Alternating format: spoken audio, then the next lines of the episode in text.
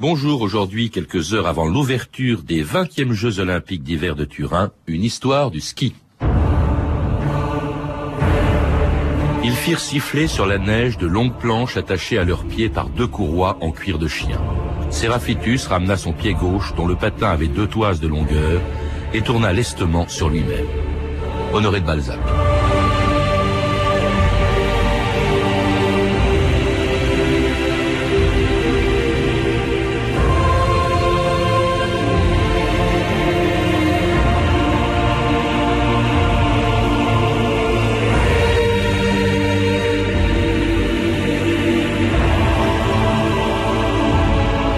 2000 ans d'histoire.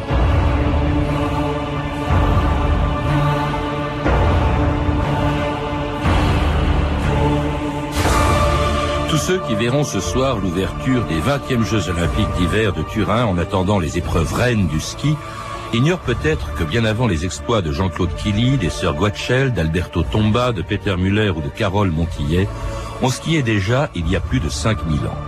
L'histoire du ski est aussi vieille que la neige, mais avant d'en faire un loisir ou un sport, les hommes se sont d'abord servis de leur ski pour chasser, pour se déplacer et même pour se faire la guerre. Mais si depuis l'époque où Balzac les appelait des patins à neige, les skis se sont perfectionnés, ils n'ont pas permis à tout le monde d'obtenir une médaille aux Jeux Olympiques, ni empêché les bronzés de rester des amateurs. Eh, ça ramène les poumons, hein? Et on est à combien? Parce qu'on respire mal, hein 3008 à peu près. Tu vois, c'est la station qui envoie là-bas. C'est bas, hein? La chance sont tout petits, hein. De toute façon, euh, t'es pas bien grand, alors... Bon, Jean-Claude, vas-y Bon, alors, à votre avis, quels sont les défauts principaux de Jean-Claude? Il est raide comme un piquet. Et puis, il plante pas son bâton. Ah, il est surtout très en arrière. Attention, j'ai pris de la vitesse Alors, nous sommes tous d'accord pour dire que Jean-Claude est nul. Allez J'en peux plus Laisse-toi aller Parce que la neige, elle est trop molle déjà fait oh C'est trop dur. Viens, c'est fastoche. J'y vais, mais j'ai peur. Eh, ça va vite. Allons-y, ça te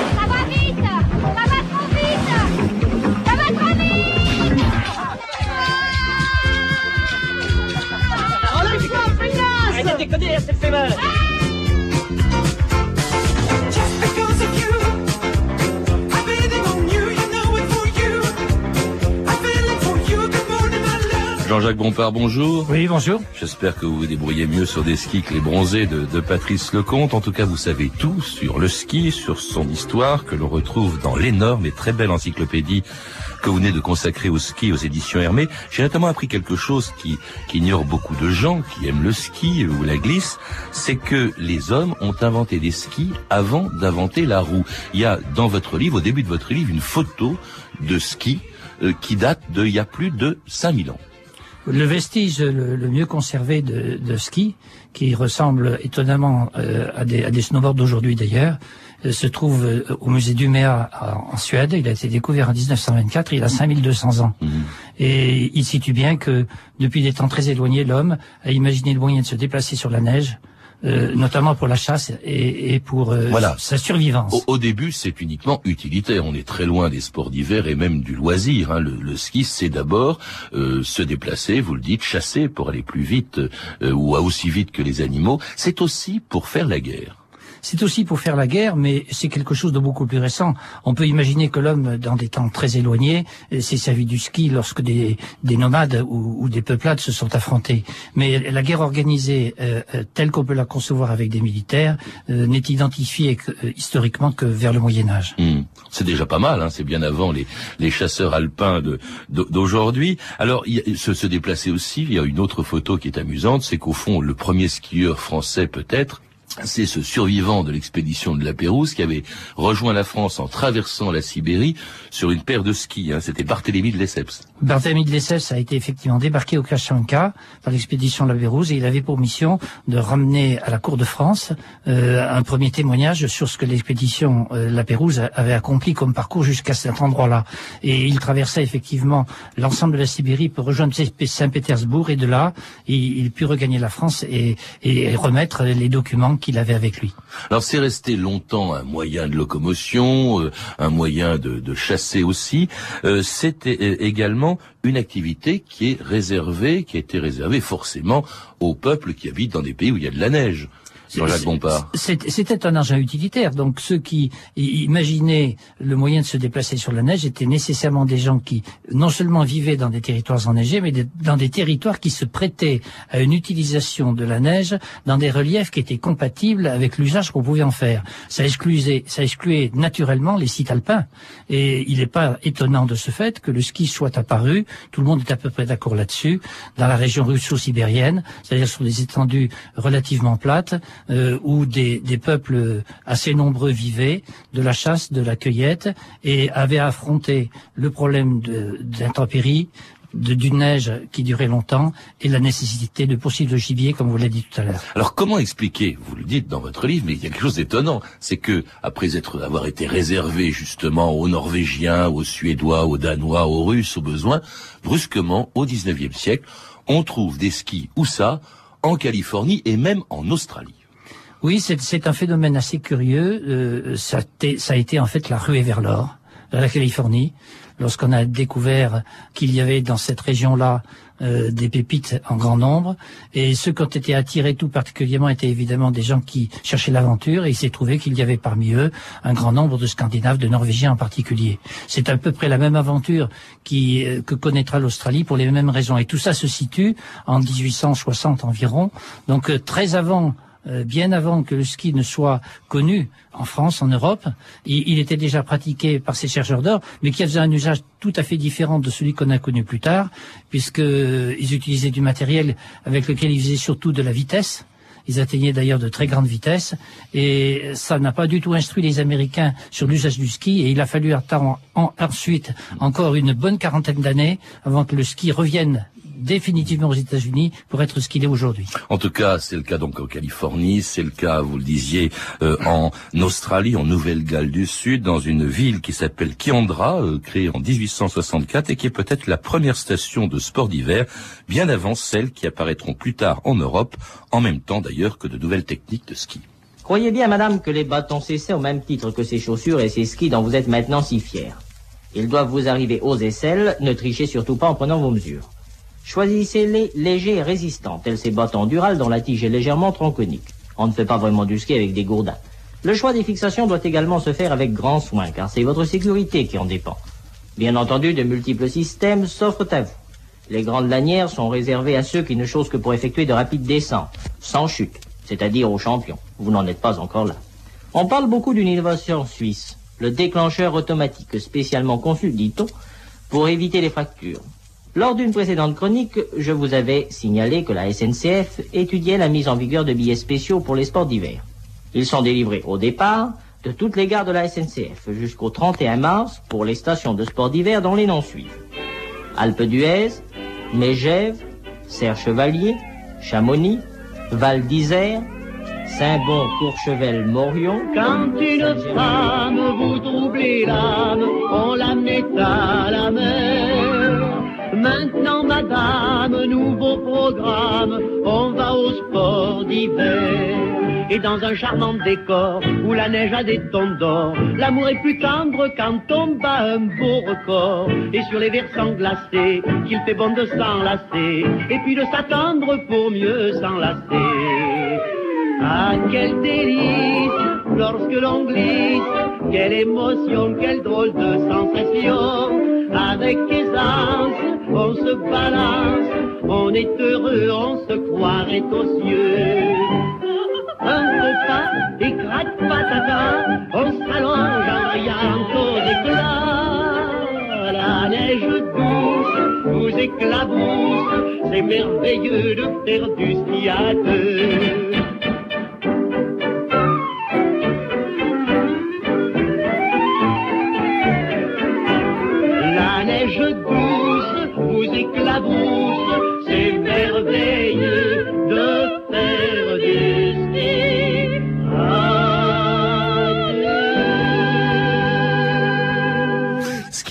par Alibert et Rose Cardet, une chanson de 1938, Jean-Jacques Bompard.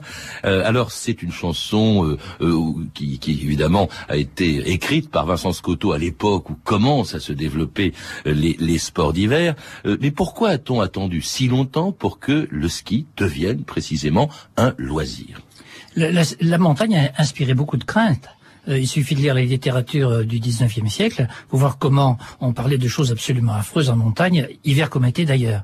Donc il a fallu que des, des gens soient assez aventureux euh, et l'esprit d'aventure donc pour euh, aller en hiver tout particulièrement et essayer de pratiquer un exercice physique dans la neige. Même les Et- paysans d'ailleurs la craignaient. Je crois que les, les paysans de Val d'Isère après appelaient leur village le Val de Misère ou leur Et région le Val de Misère. C'était des, des conditions de vie très difficiles où il fallait vivre en autarcie avec, euh, on va dire, les, les, les- les moyens de, de survie qu'on avait mis de côté pendant l'été. Donc les conditions étaient très rudes. Les gens se déplaçaient avec des raquettes.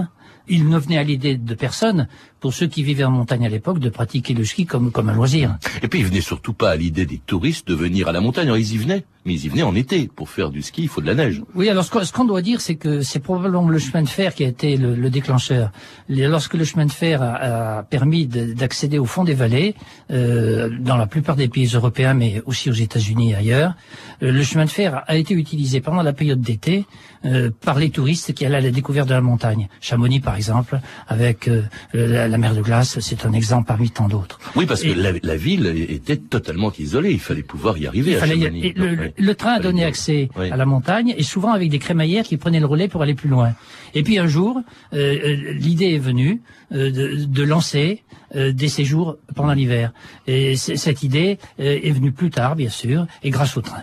Alors cela dit, quand on y va, c'est encore, c'est pas encore pour pratiquer le ski alpin. Alors on va y faire évidemment du ski nordique, on va y faire surtout de la luge, des raquettes, on fait des promenades sur la glace. Le ski alpin lui-même est arrivé assez tard. Je crois qu'il y a des gens, euh, vous citez par exemple un Anglais, hein, c'est un Anglais euh, qui, même si c'est dans les Alpes, l'invente en quelque sorte, ou en tout cas en donne une méthode, et qui s'appelait Loon. Loud a été euh, un, alpiniste avant, avant toute chose. Il avait fait la connaissance euh, de- de- des Alpes grâce à son père qui avait créé une agence de voyage pour, au service des Anglais. Et il s'est battu pendant euh, peut-être 15 ou 20 ans pour euh, faire reconnaître les épreuves alpines, ce qu'il a obtenu en 1930. Et à partir de là, on a vu se disputer euh, officiellement des premières courses de slalom et de descente, pour la première fois aux Jeux Olympiques de 1936 et pour la toute première fois en descente en seulement en 1948. Alors cela dit, ça reste encore à cette époque-là un sport plutôt élitiste. Et puis alors aussi, il y a un autre problème, bien sûr, c'est parce que avant de dévaler les pentes, ben en ski, il faut d'abord pouvoir les grimper, ce qui était fatigant avant la révolution des remontées mécaniques.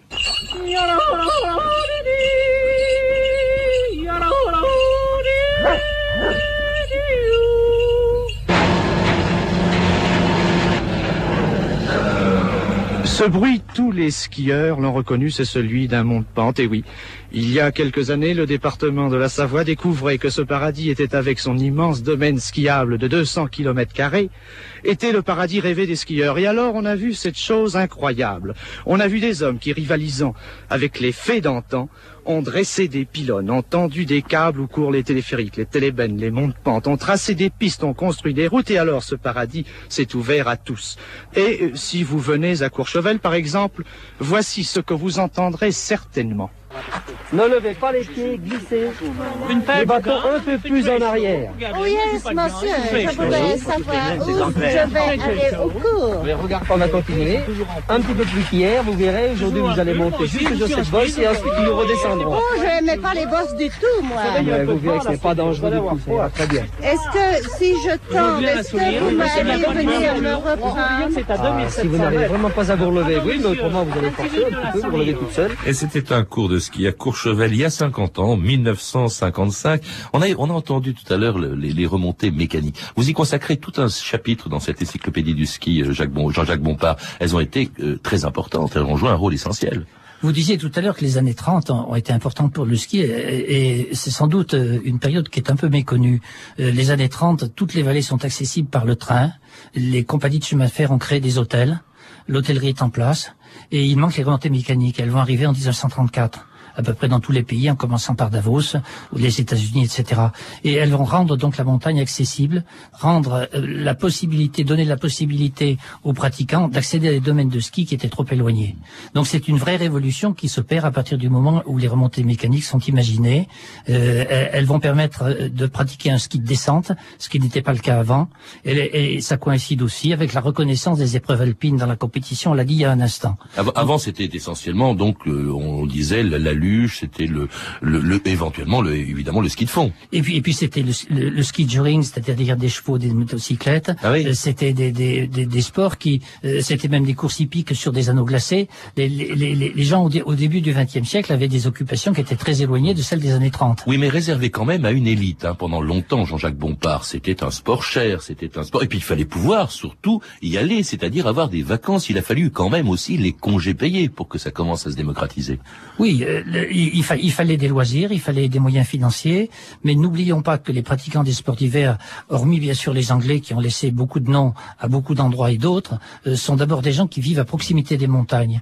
Euh, du- Duhamel, qui a été le premier Français à skier, habitait Grenoble, et etc.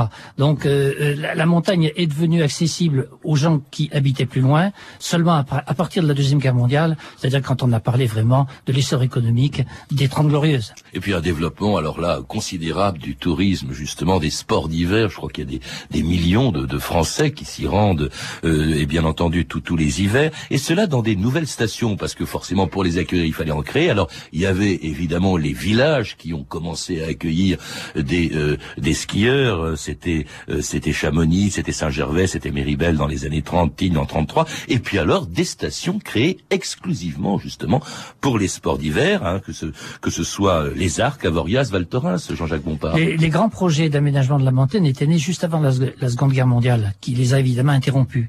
Euh, et c'était la même chose aux États-Unis. Euh, Sun Valley, par exemple, euh, a été créé en 1936. Et donc en France, après la guerre, immédiatement ces projets ont été repris. Et le plus fameux d'entre eux, Courchevel. Courchevel est la première station qui a été conçue pour faire que l'habitat, les commerces soient directement reliés aux pistes et créer donc un univers qui soit en quelque sorte un, parfait, une parfaite adéquation entre les besoins du skieur et les besoins d'un habitat confortable. et où se des compétitions de ski, quand le ski devient aussi, à peu près en même temps qu'il devient un loisir, il devient évidemment un sport, avec ses grands rendez-vous, les championnats du monde ou encore les Jeux olympiques, dont les plus célèbres pour les Français sont évidemment ceux de 1968.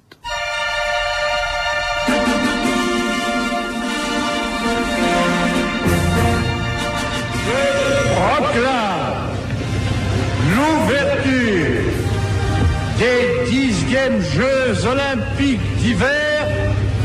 Grenoble. Jean-Claude Killy a, qui a abaissé maintenant ses lunettes, tout est en place, qui s'accroupit sur ses skis, qui plante nerveusement son bâton. Attention pour Killy, dans quelques instants, attention, on est en train de compter. Top pour Jean-Claude Killy, avec sa détente extraordinaire pour se mettre sur ses skis. Vous savez qu'il saute carrément sur la piste. Et déjà, Jean-Claude Killy est en position de recherche de vitesse. Descente homme. Premier, médaille d'or. First, gold medal, Jean-Claude Killy. Dick la nuit où il naquit, dans son berceau bondit et poussa un grand cri. Moi veux faire comme papy, moi veux sortir du lit, toutoune gentil, gentil, voudrait petit père de ski. Le père Killy, ravi d'un petit et dit, allez vas-y mon petit, va doucement, c'est tout bon. C'est tout bon, bon, bon, c'est tout bon. Killy, c'est bon, c'est bon, c'est tout bon. Va doucement, c'est tout bon. Hugo Frey chantant Jean-Claude Killy, triple médaillé euh, olympique aux 20e Jeux, Ola- aux 10e Jeux olympiques de Grenoble en 1968. J'espère qu'on verra ça euh, à Turin cette année. Alors c'est évidemment c'est un des moments forts du ski, mais c'est pas le premier. De quand datent les premiers Jeux olympiques, Jean-Jacques Bompard? De 1924 à Chamonix. Euh, ils ont été organisés euh, avec une autorisation spéciale sous euh, à une époque où se disputaient les Jeux du Nord en Scandinavie. Et les, Scandinaves voyaient d'un très mauvais œil l'organisation d'une épreuve qui se ferait autrement que sous leur contrôle, de sorte qu'une autorisation a été donnée d'organiser une semaine sportive à Chamonix en 1924 et il a fallu attendre 1925 pour que ce premier événement soit qualifié de premier Jeux Olympiques. Il y avait déjà eu des, des- des compétitions internationales. Vous citez par exemple un concours international qui a eu lieu à Montgener en 1907. Et là, évidemment, tous ces champions, dont certains, dont on a oublié le nom de certains, mais qui ont joué un, un très grand rôle, je pense à Émile Allais, qui est encore vivant, je crois, eh bien, euh, évidemment, ont stimulé le, le ski, l'essor du ski. Le, le concours du Mont-Genèvre 1907, qui n'est pas loin de Sestrières d'ailleurs, où vont se dérouler les prochains Jeux Olympiques, est resté mémorable. C'était euh, un très très grand événement sportif où se retrouvaient aussi bien des civils et des militaires. Euh, certains de- des champions qui se sont fait connaître, comme Islin, le Suisse, euh, ont, ont une, une, une image assez assez durable dans l'histoire du sport. Ils sont oubliés aujourd'hui.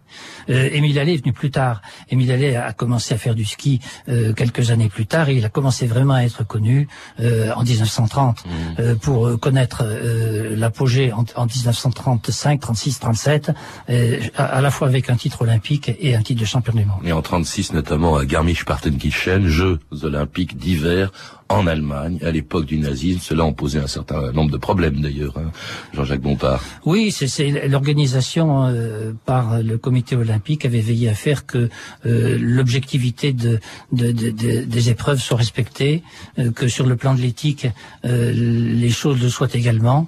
Et lors de la remise des médailles, il est certain que tout le monde n'était pas traité de manière équivalente. Et Émile Allais se souvient très bien que, ayant descendu la piste après deux Allemands qui avaient été ovationnés, il a été très surpris de faire l'ensemble du parcours dans le plus grand silence.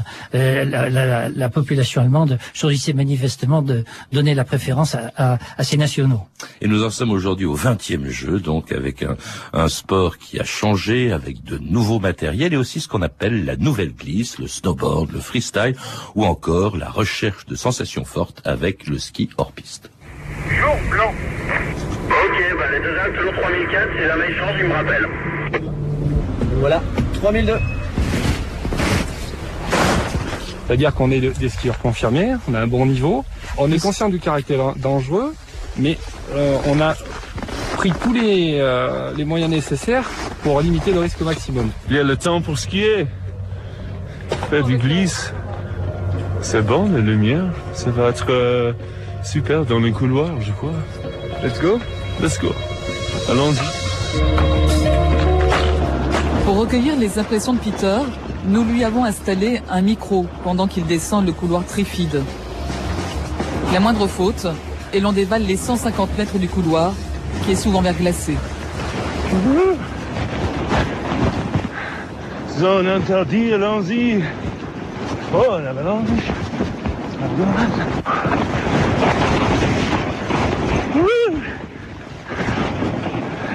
Et voilà donc comment avec le ski hors piste, eh ben c'est vrai que c'est la recherche de sensations fortes. Jean-Jacques Bompard, c'est aussi beaucoup d'accidents. Comment faire pour empêcher justement les excès que, que, que- qui peuvent conduire justement à faire du ski quelque chose qui reste un sport, bien sûr, un loisir, mais qui devient de plus en plus dangereux? Oui, à- après l'époque où les gens recherchaient la performance sur les pistes, ils ont recherché le plaisir. Et les nouvelles glisses sont allées là, sont arrivées plutôt pour leur permettre de faire sur le terrain des choses qui qui ne se faisaient pas avant. Et la prise de risque est à la mesure du plaisir recherché. Et lorsque les gens ne sont pas raisonnables, lorsqu'ils vont euh, sur des pentes euh, ou dans des conditions de neige qui sont dangereuses, euh, alors qu'ils devraient s'abstenir, ils prennent évidemment des risques pour eux, pour les sauveteurs et pour tout le monde. Et je crois qu'il faut appeler les gens à la sagesse lorsque les conditions sont pas réunies. Euh, C'est la même chose pour le ski alpinisme. Euh, Lorsque les conditions sont réunies, on fait la course. Lorsque les conditions ne sont pas là, il faut, il faut avoir la sagesse de pas y aller. Avec un matériel qui, malgré euh, ses perfectionnements au cours des ans, finalement reste la base, c'est la même. Vous disiez tout à l'heure que ce ski qu'on voit au début de, votre encyclopédie du ski, euh, ce ski qui date d'il y a 5200 ans, il ressemble au fond au snowboard, un peu? On peut dire que, en fonction des usages, les hommes ont adopté des formes pour les skis euh, qui correspondaient aux besoins du moment, c'est-à-dire des skis très longs lorsqu'il s'agissait euh, de cheminer dans des grandes plaines enneigées, des skis plus courts et comportant déjà des lignes de côte, c'est-à-dire des skis creusés, euh, donnant l'aptitude au virage lorsqu'il s'agissait euh, d'épouser le relief. Et quant aux, planches qui ressemblent au snowboard, on en trouve de multiples exemples dans, dans les peuplades de Sibérie, et c'est- un rapprochement à quelques siècles d'intervalle qui est tout à fait étonnant. C'est quoi l'avenir du ski selon vous, Jean-Jacques Bompard? Est-ce qu'il en a un? Oui, bien sûr. Bien pense. sûr que le, le- ski est un, plaisir qui est irremplaçable. Les, univers de neige sont magnifiques. Les sensations que l'on éprouve tant avec le contact de la nature comme skieur ou comme non-skieur d'ailleurs, et encore plus comme skieur, ne, ne- peuvent pas être ressenties dans d'autres activités. Et la planète comporte encore beaucoup de possibilités. Euh, parlons de l'Asie, parlons de la Russie, parlons de- des confins de la Chine, euh, où des gens demain pratiqueront aussi le ski pour leur loisir et accueilleront probablement des visiteurs touristiques. Merci Jean-Jacques Bompard. Pour en savoir plus et même beaucoup plus, parce que c'est un énorme livre magnifiquement illustré, je recommande donc celui que vous avez dirigé aux éditions Hermé, l'encyclopédie euh, du ski, donc avec de très nombreuses illustrations et qui vient de paraître, je répète, aux éditions Hermé. À lire également le numéro 30, daté de décembre 2005 de la revue trimestrielle Alpes, qui consacre entièrement son numéro à l'olympisme, publié par les éditions Glénat et le musée des Dauphinois. Vous avez pu entendre un extrait du film Les bronzés font du ski de Patrice Lecomte, bien sûr, disponible en DVD chez Studio Canal. Toutes ces références sont disponibles par téléphone au 32 30, 34 centimes la minute ou sur franceinter.com. C'était 2000 ans d'histoire.